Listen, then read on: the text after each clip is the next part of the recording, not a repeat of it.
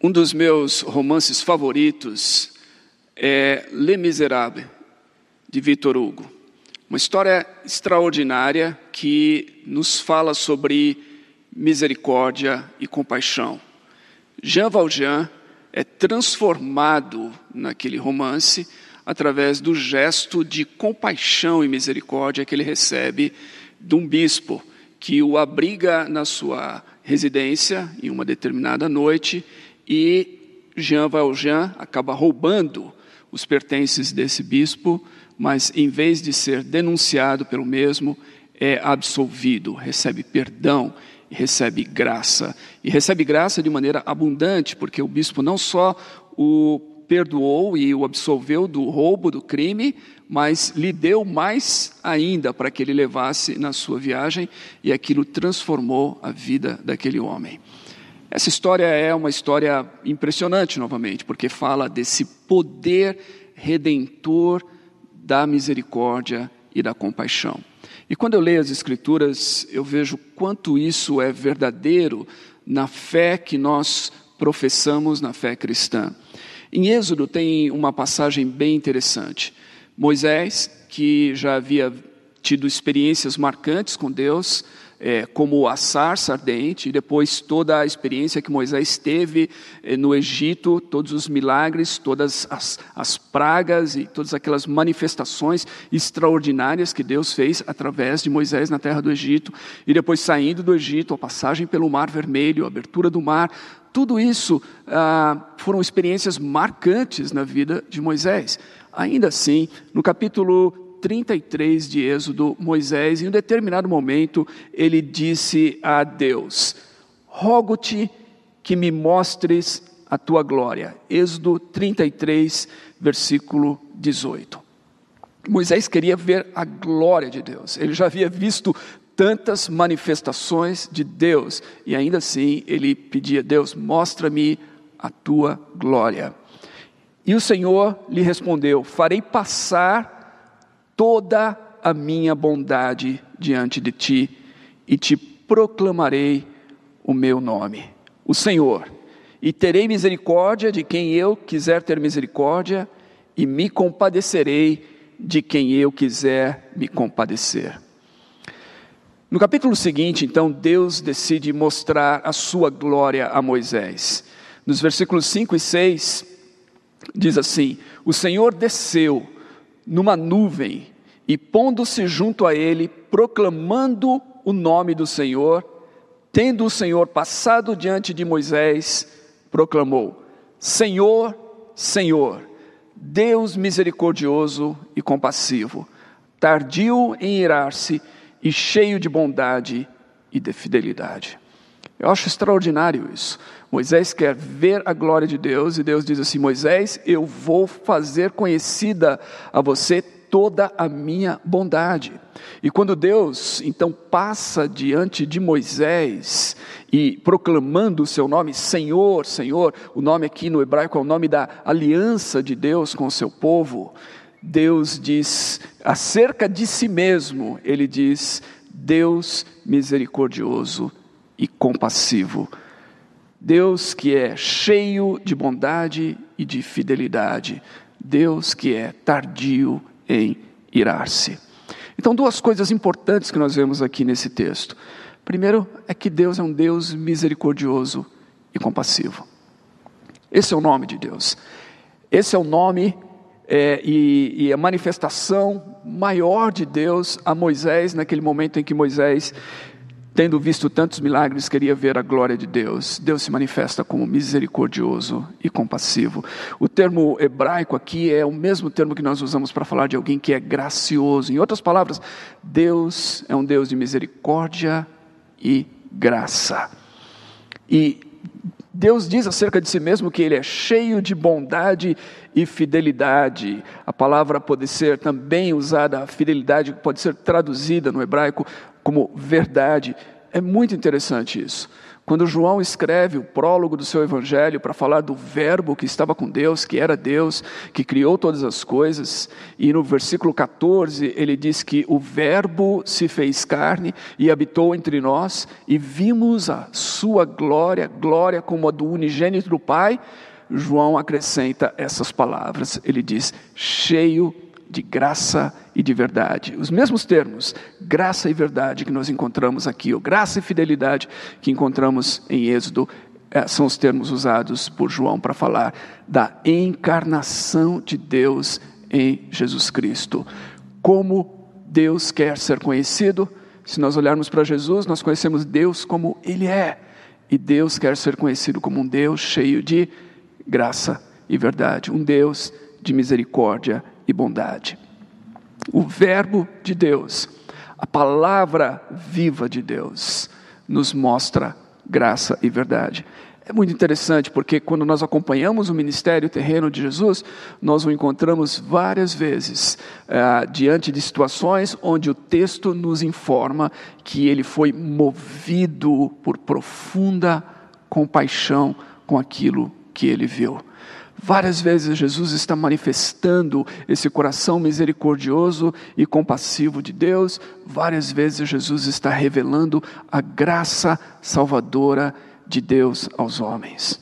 Então a misericórdia, ela está relacionada com Deus, com o caráter de Deus, com quem Deus é e com as ações de Deus nos dando não aquilo que nós merecemos, como nós conhecemos a graça, nos dando não o juízo, não a condenação, mas dando-nos o perdão, dando-nos a absolvição, dando-nos a segunda chance, a segunda oportunidade na vida. Essa é a misericórdia de Deus. É dar a nós não o que nós merecemos, mas aquilo que nós não merecemos. E nós traduzimos isso no Novo Testamento, então, como graça, favor de Deus que nós não merecemos.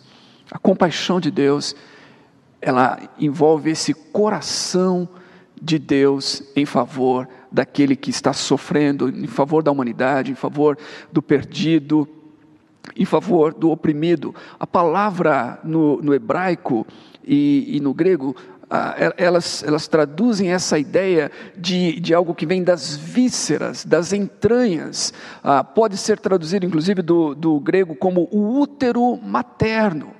Compaixão tem a ver com esse sentimento visceral, esse sentimento que um pai ou uma mãe tem por seu filho ou filha, esse sentimento que vem de dentro das entranhas e que comove e que move a ação.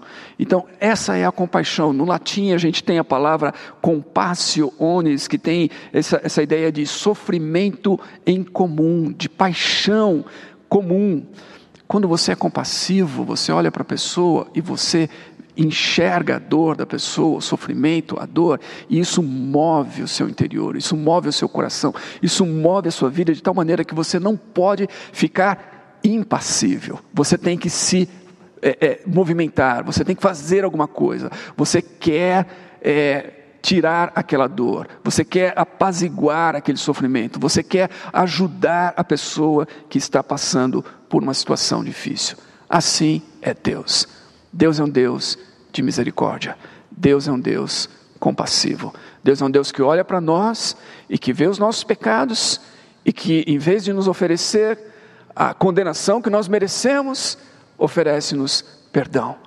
Deus é um Deus que olha para nós e vê o nosso sofrimento, a nossa dor, a nossa angústia, a nossa solidão, e Ele se compadece conosco. Ele não é um Deus impassível, Ele é um Deus capaz de sentir, por meio de Jesus Cristo, de sentir as nossas dores, ah, o nosso sofrimento e ser compassivo para conosco, para nos ajudar no meio do sofrimento.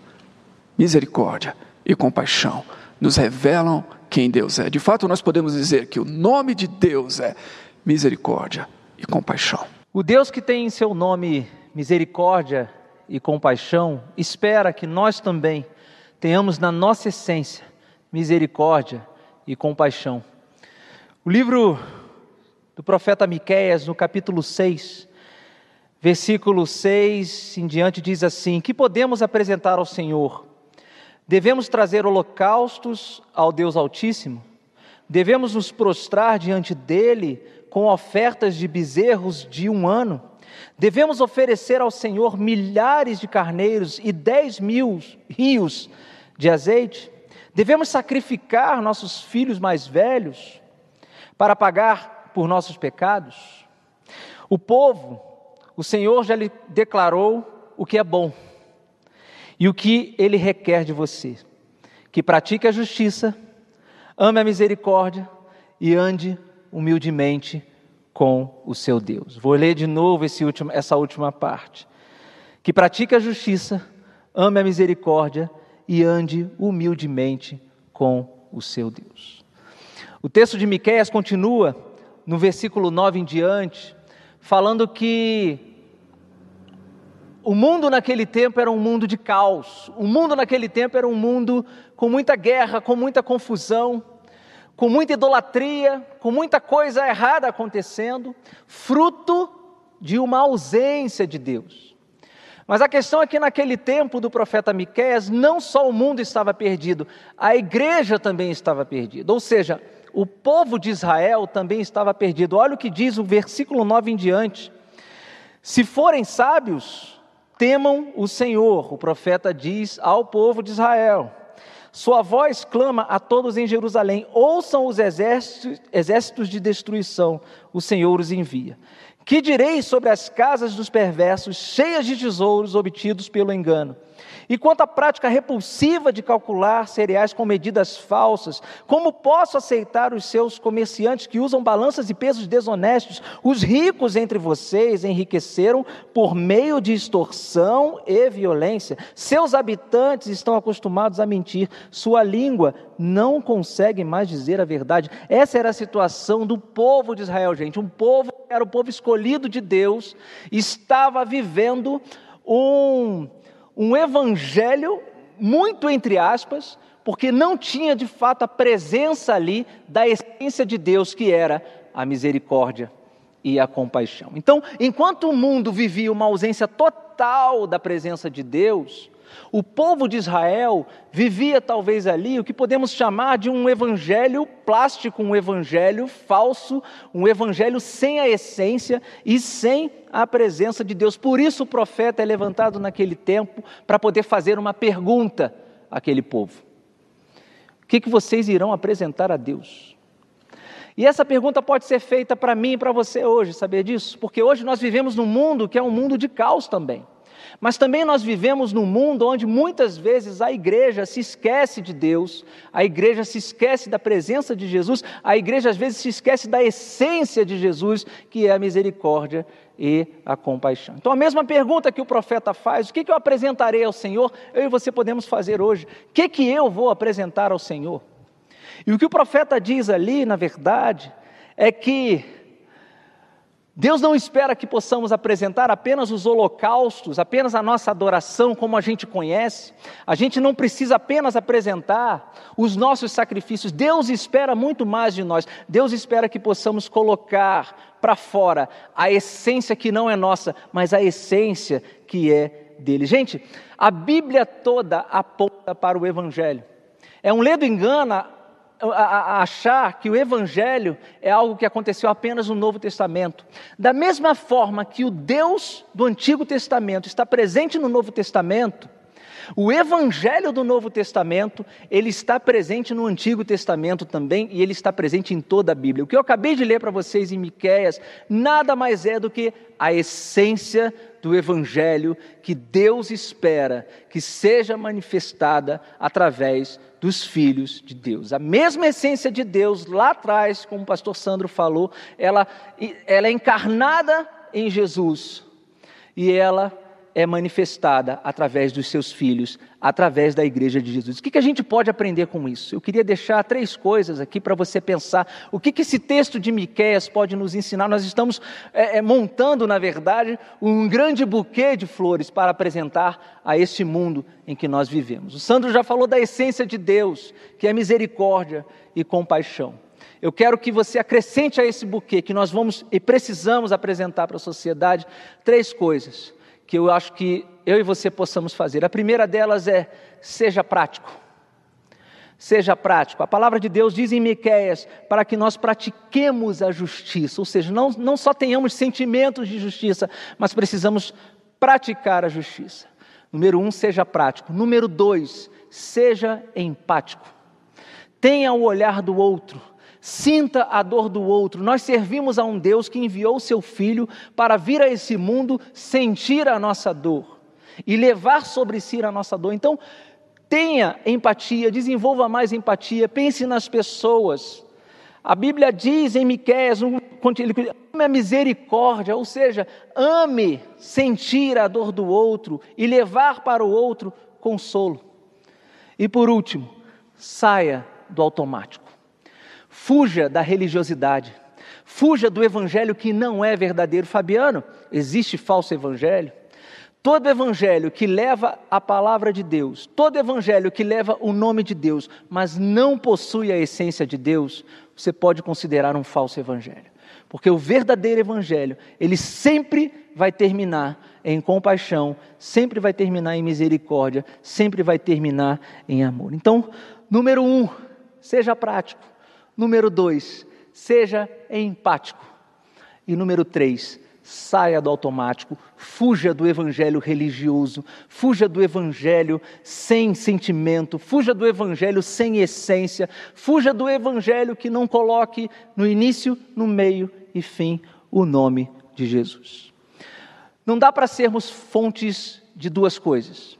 Não dá para você querer ser fonte de flor e fonte de faca. Hoje o nosso convite é para que você venha ser uma fonte inesgotável de flores para essa sociedade que nós estamos vivendo. A boca fala do que o coração está cheio e cada um só oferece aquilo que tem. Nós já ouvimos nesse dia o Sandro Baggio, o Fabiano, ambos dizendo para que nós entregássemos as nossas flores, flores de misericórdia, de compaixão, de justiça e amor. Mas a escolha, a decisão do que vamos entregar passa pelo menos por três filtros. O primeiro filtro de quem é você, sua personalidade, a sua história e aquilo que está no seu coração. O segundo filtro, aquilo que você pensa. Se você é uma pessoa julgadora ou uma pessoa amorosa, a lei ou a graça, como ouvimos na semana passada. Mas também passa pela missão, pelo seu conceito de colocar em prática e a maneira como você coloca em prática aquilo que Deus espera de você. É interessante que nessa junção da misericórdia e da compaixão, da justiça e do amor, na junção das duas coisas é que nós encontramos o jeito correto de amar, a missão de verdade. E quando você descobre a missão ou entende como você se engaja na missão, você descobre o propósito da sua vida. Uma pessoa que entrega flores é uma pessoa que entendeu para que está aqui e uma pessoa que sabe o que está fazendo da sua vida. Mas é interessante o texto que eu quero dividir com vocês também nessa terceira parte. O que Deus espera de você, como que Ele espera que você haja e entregue as flores nesse mundo. Diz assim o texto de Isaías, capítulo 58, os versos de 7 a 12. O jejum que me agrada é que vocês repartam a sua comida com os famintos, que recebam em casa os pobres que estão desabrigados, que deem roupas aos que não têm e que nunca deixem de socorrer os seus parentes. Então a luz da minha salvação brilhará como o sol, e logo vocês todos ficarão curados. O seu Salvador os guiará e a presença do Senhor Deus os protegerá por todos os lados. Quando vocês gritarem pedindo socorro, eu os atenderei. Pedirão a minha ajuda e eu direi: Estou aqui. Se acabarem com todo tipo de exploração, com todas as ameaças e xingamentos, se derem de comer aos, famintos e socorrerem os necessitados, a luz da minha salvação brilhará e a escuridão em que vocês vivem ficará igual à luz do meio-dia. Eu, o Senhor, sempre os guiarei até mesmo no deserto, e lhes darei de comer e farei com que fiquem sãos e fortes. Vocês serão como um jardim bem regado, como uma fonte de onde não para de correr água. Em cima dos alicerces antigos, vocês reconstruirão cidades que tinham sido arrasadas. Vocês serão conhecidos como povo que levantou muralhas de novo, que construiu novamente coisas que tinham caído. Como é interessante pensar como Deus no, no, quer nos usar ainda nesse mundo.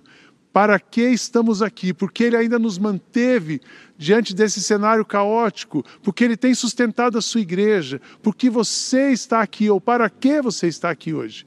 Então, olhando esse cenário que temos, mas ouvindo as palavras dessa manhã, eu quero destacar três coisas para encerrar essa mensagem, dizendo o que Deus espera de você. Primeiro, que você faça tudo com a essência e a motivação correta. Deus não quer que você ajude uma pessoa para o seu benefício. Ele quer que você ajude uma pessoa com todo amor e compaixão. Ele quer que brote de dentro o desejo, o sentimento, a motivação correta para você ir ao encontro da dor de alguém, para você dizer sim e chorar com as pessoas que ele está chorando. Aquilo que dói no coração de Deus precisa doer no seu coração, e essa é a motivação para você ir na direção de alguém. Haja, faça tudo com essência e motivação. Entregue flores com compaixão. Entregue flores com compaixão. Coloque-se no lugar, no lugar do outro. Assuma a sua responsabilidade, mas abrace como você foi abraçado. Abrace o outro como uma mãe abraça o seu filho. Com a motivação correta, mas na direção correta e com o jeito correto. E por último, amenize o sofrimento do mundo. Você está aqui para amenizar o sofrimento do mundo.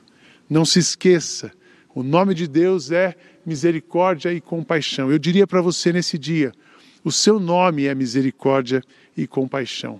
Que o seu nome seja misericórdia e compaixão, o seu sobrenome seja o amor. E essa composição e essa identidade faça você se engajar na missão e não medir esforços para ir na direção de alguém, para repartir o que você tem, para se sentir responsável e agir na direção de transformação do mundo. Eu, esse, eu acredito que esse é o caminho. É esse, que, é, esse é o caminho que nós vamos reconstruir coisas. Esse é o caminho que nós vamos ver a glória de Deus. O texto nos diz isso.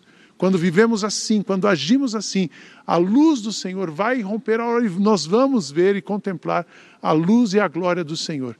Que você não ofereça flores apenas, mas que a sua vida seja um buquê um buquê de amor, de graça, de compaixão, de misericórdia, e que você seja profundamente usado para inspirar pessoas na direção de Jesus e amenizar o sofrimento, trazer cura, libertação, conforto, paz e vida para a humanidade. Se o nome de Deus é misericórdia e compaixão, e se ele é um Deus que disse a Moisés que é cheio de graça e verdade, e Jesus, ao manifestar Deus vindo a esse mundo em carne, Deus encarnado, foi visto por João e testemunhado como alguém que é cheio de graça e verdade, os seus seguidores também têm que manifestar isso. Então, Jesus disse nas bem-aventuranças: bem-aventurados, felizes, abençoados são os misericordiosos. Se você, como você manifesta isso? É muito simples. Quando alguém te ofende, como é que você responde? Se você responde com ofensa, você não está seguindo o caminho de Jesus, o caminho de Deus. Se você responde com palavras doces, com flores em vez de faca, então você está respondendo da maneira como Jesus ensinou. A misericórdia nos ensina a viver e a, responder às situações da vida com a atitude de Deus, como Deus agiria e como Deus age. E Deus vai agir sempre com misericórdia. É bem interessante que ele disse: Eu sou um Deus tardio em irar e pronto a perdoar. O discípulo de Jesus, o desafio é: seja tardio em irar-se, seja tardio em, em responder à ofensa, seja pronto em perdoar, em servir, em ajudar e manifestar amor. Eu vou pegar o último ponto aqui do versículo 8 de Miqueias que diz: "Ande humildemente com o seu Deus", ou seja, saia daquele cristianismo automático, saia daquele cristianismo onde você segue Jesus de longe. Andar humildemente com Deus é andar em posição, em postura de aprendizado. Todos nós somos aprendizes. E podemos aprender a ser mais amorosos e misericordiosos. Então, o meu conselho para você é saia do automático, gere intimidade com Deus.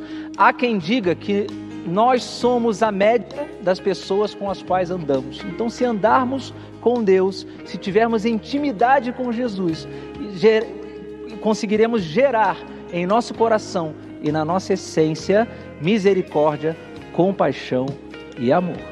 Misericórdia, compaixão, amor, esses são os desafios, a intimidade com Deus. E eu quero deixar para você um desafio prático para a nossa comunidade. Nós vamos começar um novo mês e colocar essa misericórdia em ação. E um desafio prático para nós, que nós possamos no próximo mês arrecadar e distribuir 5 mil cestas básicas. É isso mesmo, 5 mil cestas básicas. No mês de abril, nós estamos fechando com cerca de 2.500 cestas, mais 4, 5 mil litros de leite. Mas eu quero desafiar você, juntos, a dobrarmos esse número. Como? Mobilizando a sua família, mobilizando o seu condomínio, mobilizando a sua empresa. Se você é um empresário, separando uma parte do seu lucro para doar para outras pessoas. Se você não tem essa condição, mas pode ah, mobilizar a sua equipe para isso. Juntos, como comunidade, como sociedade, trabalhando para praticarmos a misericórdia, a justiça e o amor. Que Deus abençoe muito o seu dia, a sua semana, que a sua vida seja cheia de misericórdia, graça e amor, que isso flua para as outras pessoas, que a bondade do Senhor esteja fluindo sobre você e fluindo através de você. Vamos orar juntos. Senhor, muito obrigado por esse tempo que passamos juntos e que nós sejamos cada dia mais parecidos com o Senhor. Usa a nossa vida, que a nossa vida seja um perfume agradável a Ti e um buquê de flores para a humanidade que tanto carece conhecer e experimentar e viver o Teu amor. Que a graça do Senhor Jesus, o amor de Deus, o nosso Pai, o consolo, a direção, o mover do Espírito Santo de Deus seja com cada pessoa que está aqui nesse momento conectada e todo o povo de Deus espalhado na face da terra. É nossa oração em nome de Jesus. Amém. Deus abençoe seu dia. Paz para você e para sua família.